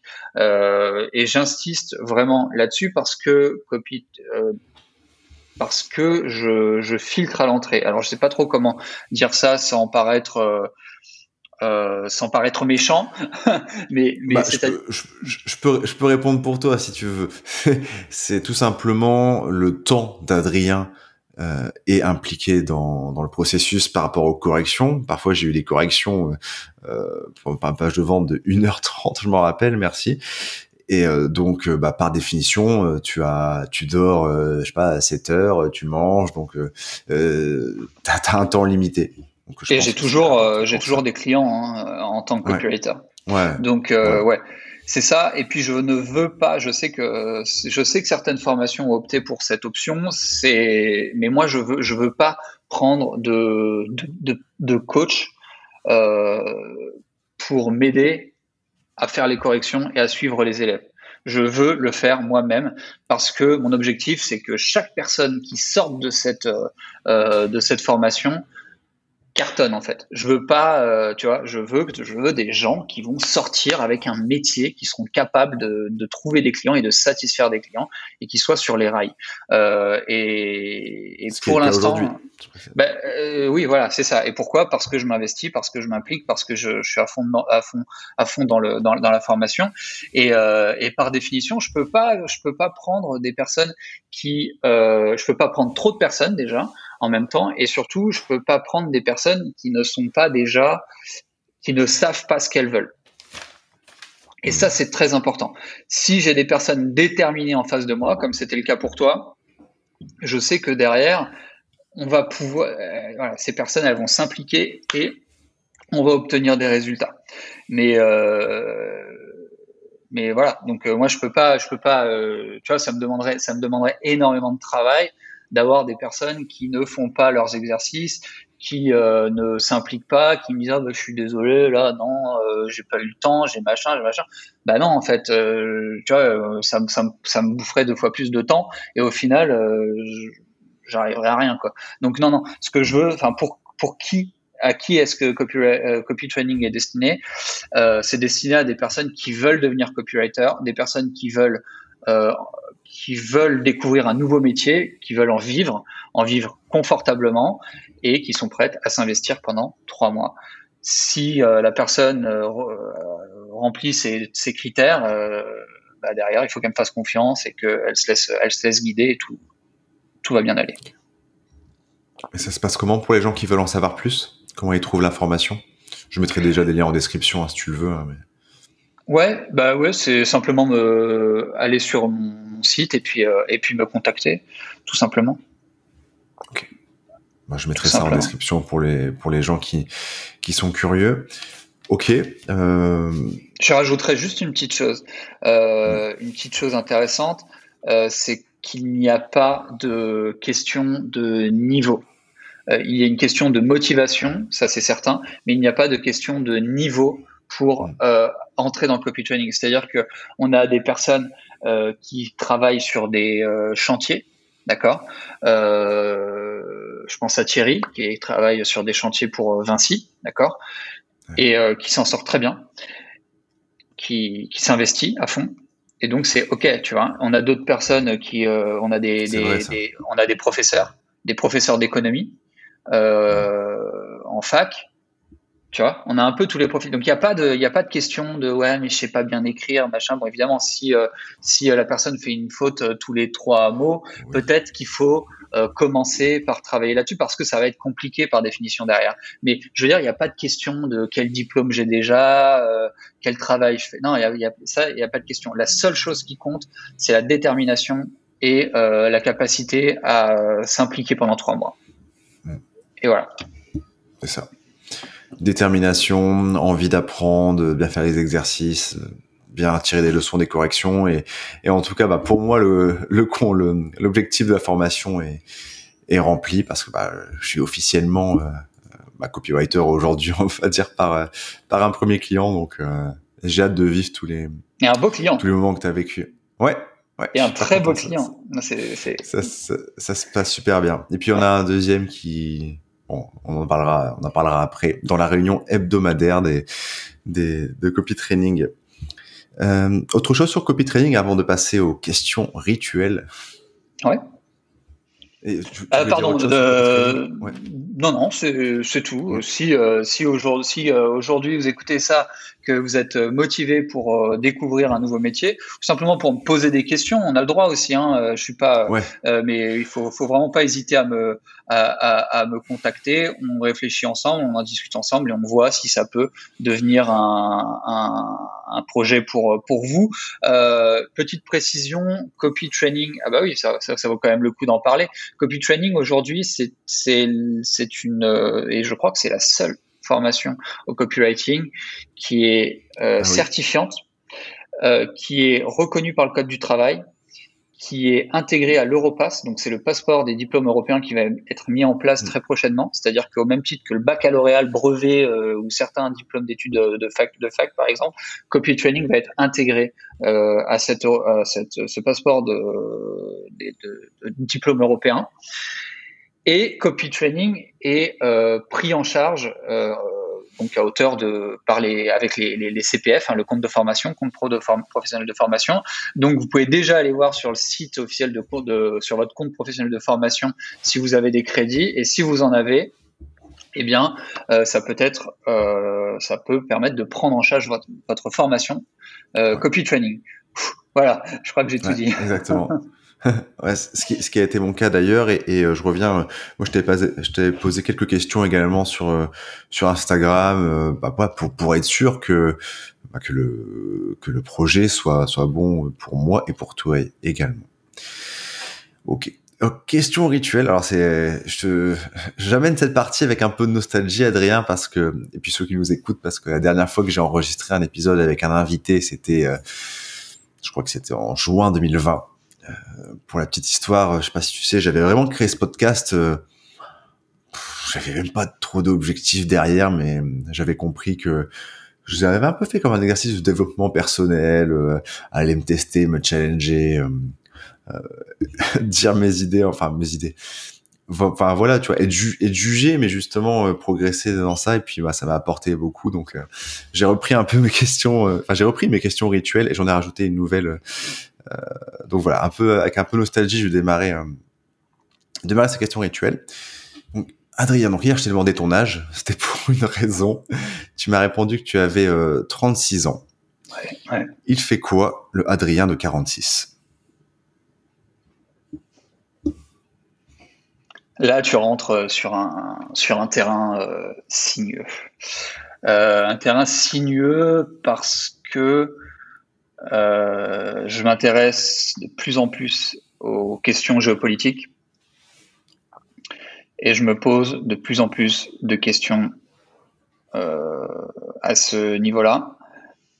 Euh, je ne suis, je suis quelqu'un de, pas très, je, dois, reconnaître que je suis assez pessimiste quant à l'avenir, à l'avenir du monde, et je crois que le Adrien de 46 ans continuera à voyager si, les, si, le, si les, la situation euh, politique le permet, mais euh, il sera certainement à l'étranger, dans une, euh, à la campagne, dans une petite maison au calme, au milieu de la nature, avec avec sa ferme, ses poules et puis une bonne connexion internet pour continuer à travailler. Génial. Combien de poules? Bah, combien d'œufs surtout? Ça, On va voir, ça dépend d'elles, hein. parce qu'elles sont prêtes à produire. Excellent. Et si tu en as une, c'est quoi ta plus grosse peur en tant qu'entrepreneur? Je croyais que tu allais dire une poule. Ah non. Ma plus grosse peur en tant qu'entrepreneur, j'en ai pas. J'en ai plus. J'en ai plus parce que euh, on a une compétence, euh, Guillaume, qui nous permet de rebondir quoi qu'il arrive. On a une compétence qui nous permet de monter des business. Hmm. On a une compétence qui nous permet de travailler pour des clients en tant que, en tant que freelance, mais on a une compétence qui nous permet de, euh, de vendre aussi nos propres produits. Si demain j'ai envie, euh, j'ai envie de, de, de, tout plaquer, de voilà, eh bien, je, et de vivre localement, je serai toujours largement euh, en avance sur toute la concurrence euh, de mon village. Tu vois ce que je veux dire? C'est que si demain je me décide, euh, j'ai envie de vendre des pommes, je sais que je serai meilleur que tous les autres qui vendent des pommes et je vendrai plus de pommes. Donc euh, parce que je maîtrise, je maîtrise tous les tous les principes, parce que je sais vendre, parce que je connais tout ça. Et, et donc par définition, c'est cette compétence qui me met en sécurité. Génial, génial et, et rassurant. Troisième question, si avec euh, ton niveau, comment dire, avec ton, avec ta conscience actuelle, avec ton parcours, si tu n'étais pas devenu copywriter, enfin non, le niveau de, conscience, etc. Mais la question c'est juste, si tu n'étais pas devenu copywriter, quel métier tu aimerais faire? Euh, Si j'étais pas copywriter, j'aimerais faire un métier de plein air. Euh, non, pas, un, pas forcément un métier de plein air, euh, type agriculteur, etc., mais certainement euh, un métier, euh, je me verrais bien mécanicien en fait. Mécanicien moto, ouais. ouais. cool. Ouais. Et voyager sur les, tu sais, mécanicien pour un, pour un, pour une équipe, une écurie professionnelle, voyager sur les circuits, accompagner, accompagner un champion, l'aider, tu vois, à, voilà, avoir une moto, une moto top et tout ça, ouais, ça. Génial. Super.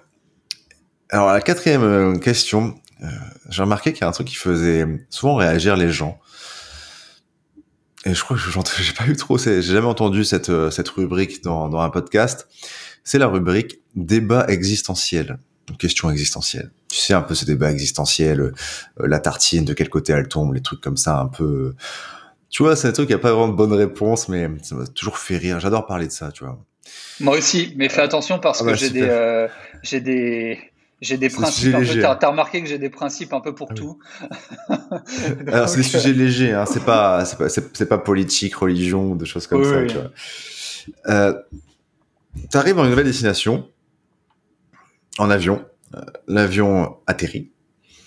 Donc là, voilà, il atterrit. Euh, et puis il se passe un certain temps, là il s'arrête. Est-ce que tu te lèves tout de suite? Ou est-ce que tu restes assis et t'attends que les personnes partent pour partir de l'avion? Je me lève le dernier. C'est le dernier? Et pourquoi? Parce que, alors, euh, tu vas voir que c'est pas, euh, il y, a plusieurs éléments. C'est simplement, euh, c'est pas tellement existentiel. C'est juste que, en fait, comme euh, ça, ça, rejoint un peu ce que je te dis, j'ai besoin de nature, j'ai besoin de calme, j'ai besoin de tout ça, et j'ai aussi besoin euh, de protéger mon espace euh, vital. et je j'ai énormément de mal à sentir des personnes proches de moi. C'est c'est surtout ça en fait. Et puis et puis si tu veux pour approfondir, c'est juste que je me dis que au final, euh, je vais être, euh, je fais 1m89, tu vois, donc je vais être plié, machin, les gens qui, et, euh, d'expérience, je sais que je suis mieux à attendre assis, euh, surtout que derrière, moi, je voyage toujours avec un, un bagage cabine, et euh, donc derrière, je vais passer tout droit quand les autres vont attendre leur valise. Donc, non, c'est surtout ça. Donc désolé, je suis pas rentré dans le débat existentiel. Ah, non, mais, non, mais pourquoi je pose cette question? Parce que tu sais, euh, j'essaie toujours de remarquer les petites euh, choses. J'entends souvent euh, des gens qui disent ah, "Je comprends pas les gens qui se lèvent tout de suite." en fait, dès que l'avion atterrit. Et, du coup, j'avais déjà j'avais philosophé sur ça avec avec bah, Alexis, le créateur de, de Tribu 1D, qui a mis cette question en story sur Instagram et qui a eu plein de réponses. En fait, ça, les gens aiment bien parler de ça. Et, et, du coup, tu penses quoi des gens alors qu'ils se lèvent tout de suite en, dès que l'avion s'arrête? Ah, elle est dure celle-là. elle, est, elle est dure. Bah, disons que je me demande pourquoi est-ce qu'ils veulent être le premier dans le bus. Tu sais, surtout quand c'est un bus qui vient te chercher là. Tu te dis. Euh... Ah oui. Dans, dans, trois secondes, on est tous dans le même bus, donc euh, je sais pas. Je pense quoi? Je rien. J'en pense rien. je, j'évite de juger d'une manière générale, donc euh, mais. Bon, j'avoue qu'un copywriter pour le, les questions existentielles, il va souvent se mettre en empathie et, pas juger. C'est euh... du coup, moi, je me suis mis en empathie avec ces, gens-là. Et parfois, je le fais un peu parce que tout simplement, euh, j'en ai marre d'être assis. Voilà. Pour ceux qui, pour ceux qui nous écoutent et qui comprennent pas les gens qui se lèvent dès que dès que l'avion s'arrête, ben c'est parfois je, je, je m'estime plus confortable debout qu'assis. Ah, t'as envie de te dégourdir les jambes bah, ouais, Ah ouais, c'est juste, ouais, je suis resté assis X heures, et maintenant, dès que je peux me lever, euh, je me lève. Donc, euh, donc je le fais Mais tu sais que et... tu sais que pendant le vol, tu peux marcher. Hein. Je sais, ouais, pendant l'atterrissage, ouais, c'est vrai. Parfois, je dors. Euh... Et après, pour la, et après pour la petite anecdote, euh, c'est, j'aime bien faire des trucs. Euh, j'aime bien me sentir parfois sur, sur des trucs un, un, peu à la con, hein, pas sur des trucs sérieux, mais un peu à contre-courant, tu vois. Genre, tu vois, je sais que les gens ils comprennent pas trop ça, donc du coup je le fais. Ça m'a toujours fait délirer en fait. Donc, euh, donc voilà pour euh, Intéressant. pour le petite, petite question. Ouais. Euh, bah écoute, j'avais une dernière question. Où est-ce qu'on peut te retrouver? On a déjà répondu. Sur mon site. Euh, en, ouais, en description. Euh, je mettrai tous les liens. Bah, écoute, euh, on arrive à la fin de cet épisode. Je sais pas si je te laisse le mot de la fin. Allez. Ah si, j'ai une dernière question. Dis-moi. J'ai une dernière question. Je vais abuser de ton de tes compétences et me faire gagner du temps. Si tu devais donner un titre, si tu étais à ma place et que tu devais donner un titre à cet épisode de podcast pour attirer l'attention euh, sur les moteurs de recherche de podcast, quel titre donnerais-tu?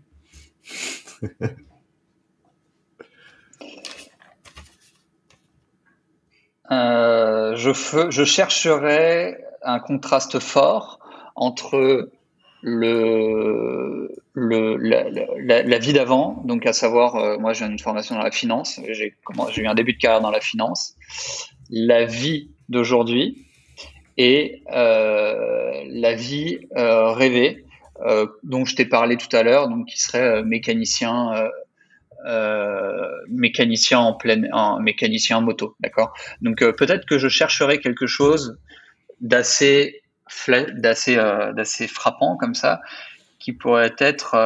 Il voulait être mécanicien moto, il a fait des études de finance et aujourd'hui il voyage autour du monde. Et parce que ça, c'est pour juste simplement parce que ça attise un petit peu la curiosité. Après, pour faire des ouvertures, euh, un maximum d'ouverture, mais peut-être moins qualifié. Ce serait, euh, je jouerais peut-être sur euh, sur les revenus des copywriters, euh, à savoir comment comment pourquoi 80% des copywriters échouent. Alors je sais plus quel terme on a utilisé pendant notre conversation, mais le piège qui fait, tu as compris quoi. je pourrais jouer là-dessus. Euh, voilà, donc ça c'est deux pistes. Donc au niveau du voyage et de la destinée, on dirait, je dirais que j'essaierai de jouer sur les contrastes entre ce que je voulais, ce que je suis et ce que euh, ce que j'étais. Et euh, sur euh, la question du copywriting, peut-être que je jouerais sur le côté un peu qu'est-ce qui fait que certains réussissent et pas d'autres. Est-ce que ça répond à ta question? Bah, C'est très intéressant, c'est une, une, question de, de fainéant. Hein faut, faut oser quand même. et, d'ailleurs, la description, non, je rigole. la description et la communication et tout. Euh, bon bah super, merci Adrien. Euh, je te remercie. Merci à toi. Euh, C'était un plaisir. Voilà, je sais pas si tu veux faire une dernière remarque, le, le, mot de la fin, comme on dit dans le milieu. Mais j'ai rien qui me vient. En tout cas, prenez soin de vous. c'est un beau mot de la fin. Mais euh, non, non, simplement que c'est un plaisir. Si ça peut, si le copywriting peut, susciter des, vocations euh, et des, voilà, c'est un, un, métier de passionné. Donc, si certains se reconnaissent là-dedans, je serais ravi de pouvoir répondre à leurs questions dans un premier temps et s'ils le souhaitent ensuite les accompagner jusqu'à bah, jusqu'à leur premier client, comme ça a été le cas pour toi. Euh, ce sera avec plaisir. Merci à toi, merci à vous pour votre écoute et je vous le dis à la prochaine fois. Ciao ciao. Je remercie Adrien pour son temps et aussi toi pour ton écoute. N'hésite pas à me donner ton retour ou directement à Adrien si tu le souhaites, si tu as une question voilà, sur, euh, sur Instagram par exemple. Comme je te disais en début d'épisode, d'épisode, oui, épisode, hein, ça se dit comme ça, quelques, quelques nouvelles alors, le dernier épisode que j'ai sorti sur deux cadres à Nomade, c'était le 6 août 2020, ça fait 15 mois déjà. Qu'est-ce que j'ai fait depuis? Non, je n'étais pas dans une grotte en train euh, d'hiberner. J'ai euh, expérimenté d'autres choses que je fais toujours. J'ai une chaîne YouTube et un podcast, mais sur un sujet, on va dire, euh, plus niché, plus précis que de cadre nomade, qui de cadre nomade est plus ou moins un podcast que j'ai envie de dire, n'importe qui peut apprécier, peut écouter, peut y trouver de la valeur, alors que mon autre podcast et ma chaîne YouTube, La face cachée du MLM, je m'adresse clairement à un type de personne qui fait un type de business model précis, précis, ça fait beaucoup de types. Euh, donc voilà, si ça t'intéresse quand même de découvrir un peu le contenu, tu peux regarder un peu euh, les titres sur ma chaîne YouTube. Je t'ai mis le lien en description. Pendant que ma montre me dit de me bouger, parce que ça fait une heure que je n'ai pas bougé. C'est super les montres connectées, ça te dit de bouger toutes les heures pour marcher un peu plus. Bref, on referme la parenthèse. Euh, donc voilà, tu, peux, tu pourras en savoir plus. Du coup, je voulais revenir, même si j'ai déjà partagé sur ça pendant l'épisode, ouais, pourquoi je suis devenu copywriter en plus? Qu'est-ce que je fais aujourd'hui? Comme je le disais dans l'épisode, c'est ultra dur. Parfois, je rêve d'être plombier ou médecin et de dire aux personnes, juste pour leur dire que je fais ça et, qu'elles comprennent ce que je fais. Là, aujourd'hui, si tu veux, j'ai plusieurs euh, activités. Donc aujourd'hui, ma principale, au moins 50%, c'est le principe de principal, c'est euh, copywriter. Pourquoi copywriter? Car dans mon, euh, dans mon business, j'ai rédigé plus de 100 mails et je me suis rendu compte que j'aimais bien écrire, j'avais des bons retours au niveau de certaines euh, pages de vente ou, d'emails de vente que j'adressais à ma liste mail. Si c'est un peu technique, désolé.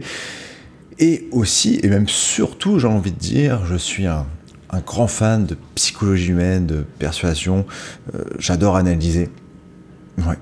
Parfois trop, d'après euh, certains proches. Et, tu sais, j'adore quand quelqu'un, par exemple, émet un avis à une position sur tel ou tel sujet, au lieu de voilà, partager mon avis et ma position, ça m'intéresse surtout de me mettre en empathie et de comprendre quel est l'historique des actions, de l'expérience de la personne qui l'amène à penser, euh, à penser ça. Bref, tout ça pour dire que ça collait beaucoup avec le copywriting. Euh, moi, je passe beaucoup de temps à regarder énormément de contenu sur YouTube. D'ailleurs, euh, Hygiène mentale, Horizon Gueule, Horizon et Outside the Box, des super chaînes YouTube qui pour moi devrait être obligatoire à l'école. Euh, voilà, voilà. Donc c'est pour ça que je suis devenu copywriter. Donc trois jours par semaine. Et après deux à trois jours, si j'ai envie de travailler le samedi, je suis vraiment sur mon... Alors copywriter, je suis en freelance. Donc c'est-à-dire freelance, je, j'échange, j'ai des clients, des clients qui me payent. Et après, euh, ce que j'appelle euh, plus l'entre, la profil, la, la, casquette pardon, entrepreneur du jeudi au samedi. C'est là que je vais créer du contenu sur YouTube, sur podcast et après je vais euh, par mail, je vais vendre différents produits. Donc une partie qui est vente de formation et en plus de ça, j'ai également, je fais un peu d'affiliation. L'affiliation, c'est quand, c'est quand tu, par exemple, si je t'envoie le lien d'une Cronenbourg et que tu achètes des Cronenbourg sur internet, et si tu passes par mon lien, j'aurai une commission. Voilà, c'est ça. Pour faire très simple. Et en plus de ça, bah, j'ai toujours mon activité dans le marketing de réseau, marketing relationnel, que je fais d'une manière, je, pense, euh, j'en suis sûr, euh, différente de 99%, et je sors pas ce chiffre de mon chapeau, c'est vrai, et je le fais uniquement via du marketing d'attraction, création de contenu, car moi, la prospection enfin voilà, aller voir des gens pour leur Enfin voilà, c'est quelque chose que j'ai expérimenté, qui est bien, qui apporte des résultats. Euh, je dis pas que c'est bien, je dis pas que c'est mal, mais ce n'est pas pour moi. Aujourd'hui, je fais avant tout du marketing d'attraction, c'est-à-dire que je crée des choses pour que les personnes viennent vers moi. Voilà, il y a peut-être du langage un peu technique, hein, désolé si tu débarques, mais euh, je voulais pas non plus consacrer un épisode entier à ça, je voulais te faire un petit aparté en conclusion.